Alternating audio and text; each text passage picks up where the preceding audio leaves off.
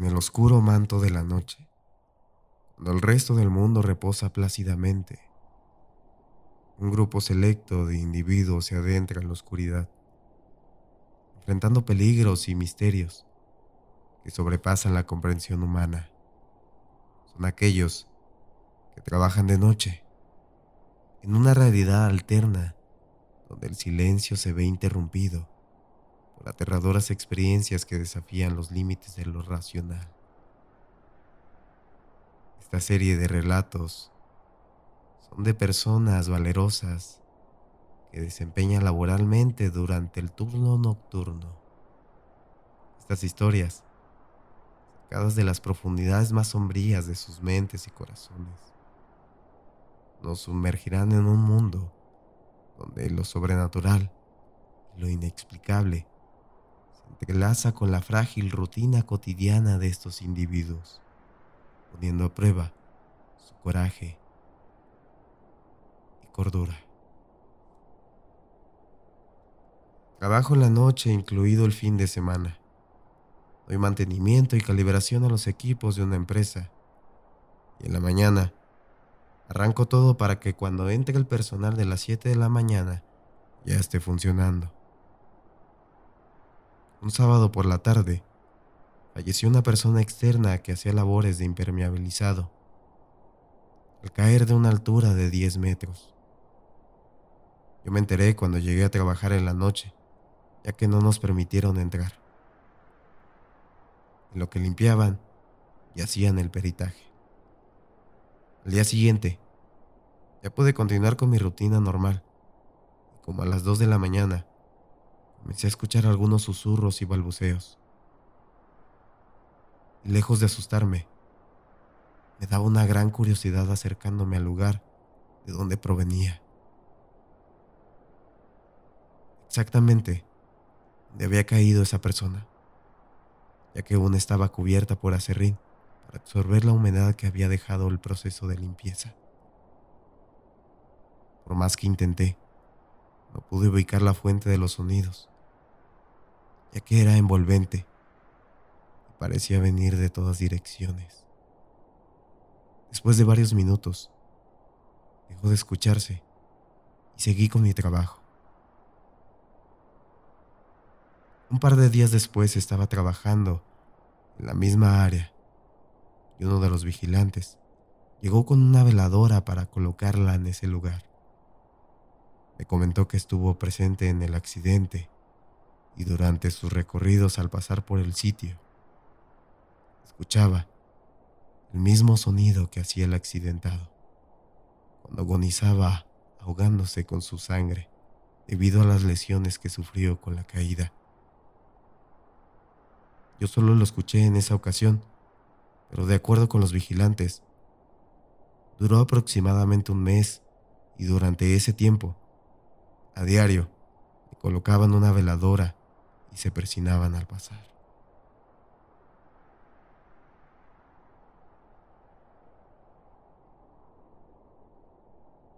No soy policía o paramédico, pero me tocaba hacer mucho trabajo nocturno. Mantenimientos que se hacen en la noche para dejar todo listo para los clientes al día siguiente. Siempre que trataba, saludaba al guardia que estuviera cuidando la puerta principal. Siempre tengo la costumbre de preguntar si hay más gente en el edificio. Esa noche no había nadie. Era casi de madrugada. Me fui a mi área y bien de madrugada escuché que la puerta del vestíbulo suena que se abre. Son puertas que en cada área solo con tarjetas especiales se pueden abrir. Y estas suenan como un bip. Yo me quedé esperando viendo la sombra en la puerta, porque escuché cuando la abrieron y cómo cerraba. Terminé y al irme le pregunté si ocupaba algo el guardia. Resulta que él nunca se movió y había nadie más. Siempre pasaba algo raro de noche cada vez que iba. Desde escuchar gente caminando en un piso solo en la madrugada, escuchar que cerraban o abrían puertas, hasta escuchar en la misma oficina que alguien golpeaba una mesa.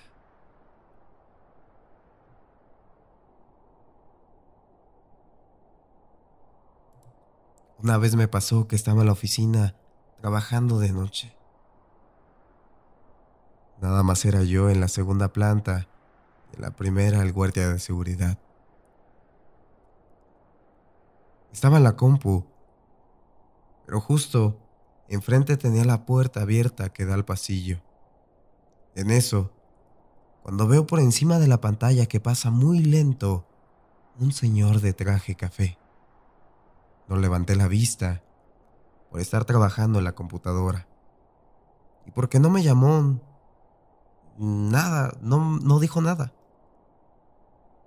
Pero sentí como me estaba volteando a ver mientras pasaba caminando. Así que nomás levanté la mano en saludo. En eso recuerdo, estoy totalmente solo. Y que para entrar ahí se ocupa abrir una puerta que hace ruido y que no habían abierto. Nomás tomé mis cosas y me bajé en chinga.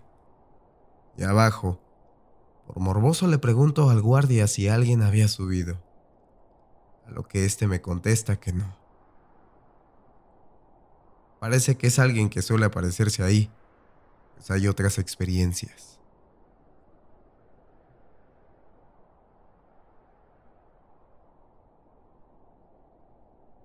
Mi esposa era scout. En una ocasión fueron de campamento. Iban varias personas. La mayoría eran adolescentes y solo iban dos personas adultas mi esposa y otro jefe scout. Tenían planeado llegar al albergue y ahí acampar, pero por X o Y circunstancias no pudieron, ya que les empezaron a oscurecer y decidieron quedarse en unas cabañas que hay por ahí. El otro jefe fue a revisar una cabaña y regresó con cara de asustado, pero no dijo nada a los demás, para no espantarlos. Solo le contó a mi esposa. Le dijo que había muchas cosas de brujería. Gallinas muertas, muñecos y cosas así. Y decidieron quedarse en la cabaña que estaba más lejos. Ya al llegar la noche, llegó una persona que les pidió que lo dejaran quedarse un rato ya que se había lastimado un tobillo y no podía caminar bien. Ellos le comentaron que como traía niños, que lo mejor fuera que se quedara un poco más lejos. Él les comentó que ya le habían hablado a sus amigos y que ya venía por él, que les daba las gracias. Cuando llegaron sus amigos en una camioneta se subió y les dijo que no se quedaran ahí, que lo mejor es que se fueran. Mi esposa y el otro jefe no quisieron porque los niños ya estaban cansados y decidieron quedarse ahí. Pusieron las tiendas de acampar dentro de la cabaña. Ya entrada la noche, cuando la mayoría de los niños estaban dormidos, los jefes hicieron una fogata afuera y de vez en cuando daban rondines alrededor para vigilar. Cuando le tocó a mi esposa como a las 2 de la mañana, lo primero que hizo fue ir a la cabaña y ver que todo estuviera bien. Cuando abrió la puerta, alcanzó a ver una silueta de un hombre con sombrero. Se sacó de onda y prendió rápido la linterna y al alumbrar hacia donde estaba esa persona, no había nada. Regresó con el otro jefe a decirle lo que acababa de pasar. Cuando le dijo que había algo en los árboles, que estaba brincando de un lado a otro. Lo único que se les ocurría fue ponerse a rezar durante un buen rato. Ya la mañana siguiente, cuando despertaron los niños, le comentaron a los jefes.